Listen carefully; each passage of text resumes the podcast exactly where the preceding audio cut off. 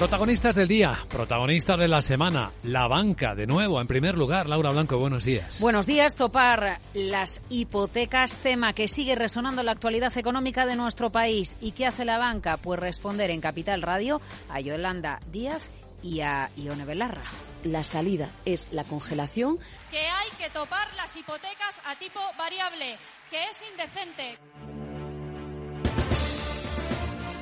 Pues la banca responde a la petición de Unidas Podemos de topar hipotecas en un contexto en el que, recordemos, hace un año el Euribor estaba en negativo y ahora, bueno, el cierre mensual de enero supera el 3,3%. Bueno, ¿Qué responde la banca? Lo ha hecho en Capital Radio, lo ha hecho la CECA, la segunda de las patronales bancarias, lo ha hecho su portavoz, Alberto Aza. Y lo primero que nos dice es, apenas lleva en vigor un mes el código de nuevas prácticas. Hay que dejar que ese código, su aplicación, coja un poco de fuerza, porque precisamente lo que hace el código es establecer más escenarios para aliviar la carga hipotecaria de las familias más vulnerables. Nos parece un poco desconcertante que se planteen ahora otras propuestas, sobre todo cuando estas medidas que acordamos con el Gobierno han entrado en vigor el día 1 de enero. ¿no? Y, además, pues desde el sector es que tenemos plena confianza en que estas medidas eh, son las adecuadas, ¿no? Y, por lo tanto está claro que debemos darnos por lo menos un tiempo uh, para poder hacer valoraciones sobre uh, la adecuación de estas medidas. Recordemos que cuando se presenta este código en noviembre de 2022, hace apenas tres meses, se explica que un millón de tenedores de hipotecas podrían beneficiarse de las medidas, entre ellas, pues poder reestructurar uh, el préstamo a un tipo de interés más bajo en los cinco años en los que se puede acoger a la carencia del principal, aceptando el concepto de vulnerable o permitiendo, por ejemplo, que rentas familiares de hasta 29.400 euros puedan congelar la cuota hasta 12 meses con un tipo de interés menor al principal aplazado y alargar la vida del préstamo hasta siete años. Bueno, esas son algunas de las medidas que incluye el código, pero hay más. Recuerda la CECA, recuerda a su portavoz Alberto Aza en Capital Radio, que es que la mora realmente no ha aumentado, no está aumentando en la banca la morosidad hoy está en unos niveles bajos, incluso más bajos que antes de la pandemia. ¿no? Y aquí la explicación fundamental es que el empleo está resistiendo y está resistiendo mejor de lo que podíamos haber previsto inicialmente cuando el BCE empezó a subir los tipos eh, de interés. ¿no? Y esto pues claramente es fundamental porque esto es lo que ayuda a preservar las rentas de las familias. Bueno, y tercer asunto, quizás hacer una valoración de un futurible, de una idea que se ha lanzado al aire, no sea lo serio, no sea lo adecuado para el sector tampoco me parece que estemos en condiciones ahora uh, de hacer cualquier pronunciamiento sobre un hipotético impacto que pudiera tener el tope a las hipotecas sobre el sector bancario. Uh, porque, insisto, de momento no tenemos más que una hipótesis uh, una hipótesis pública, ¿no? Bueno, pues una hipótesis pública que seguro Luis Vicente, con las subidas de tipos de interés, seguirá dando que hablar en el discurso político de nuestro país. Bueno, y si examinamos el mayor efecto que tenemos en los mercados en el comienzo de la semana, es lo que dejó en el aire el viernes el dato de empleo en Estados Unidos tan fuerte.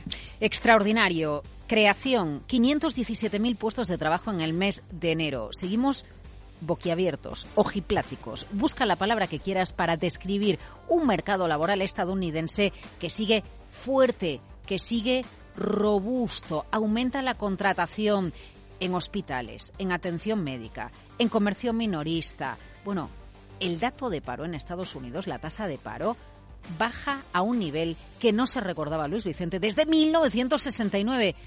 ¿Tiene problemas este datos? Claro que tiene problemas. El principal problema es que con un mercado laboral fuerte, Jerome Powell, la Reserva Federal, el FON, tiene margen para seguir subiendo los tipos de interés. El primero en reaccionar el viernes fue el mercado de bonos americano, el 10 años, que estaba en el 3,39 el jueves y se fue al 3,53%. Director de riesgos de Buri, Enrique Díaz Álvarez. Es una economía que está en pleno empleo, incluso más allá del pleno empleo. Eh, claramente, incluso con los tipos al 5% que vamos a tener pronto, no es suficiente, un nivel suficiente para restringir significativamente la economía norteamericana. Y la verdad es que no solamente no vemos ninguna, ningún atisbo de recesión, sino que estamos viendo un, un, un segundo gran impulso en, en mercado laboral norteamericano. Así que va a seguir eh, dando que hablar y que analizar. Este dato de empleo Por cierto, hay algunas voces que nos recuerdan que el dato está un poquito distorsionado porque se ha actualizado los términos de, desestacionalización del dato y que tenemos que dar un poquito más de aire, más datos para creernos si la fortaleza del mercado laboral americano es la que muestra el mes de enero o está un poquito distorsionado el, el, dato, la cifra? Pues esta es la influencia más importante con la que comienzan los mercados esta semana. Y la otra, dale al gramófono.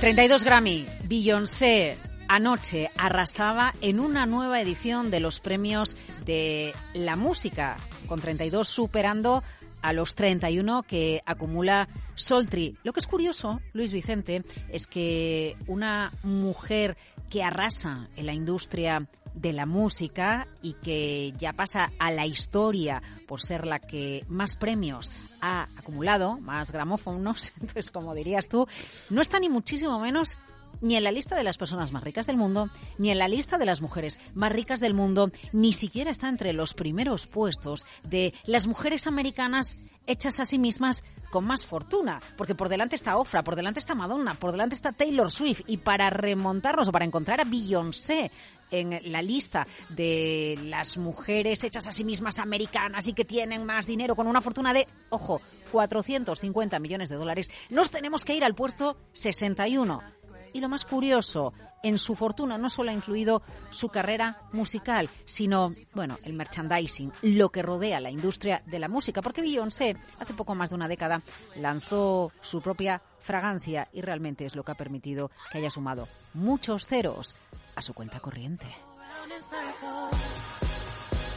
Pues una gran triunfadora de la noche con este récord de Grammys eh, entre los premios más sonados, el de Harry Styles, al que le han dado el premio del álbum del año.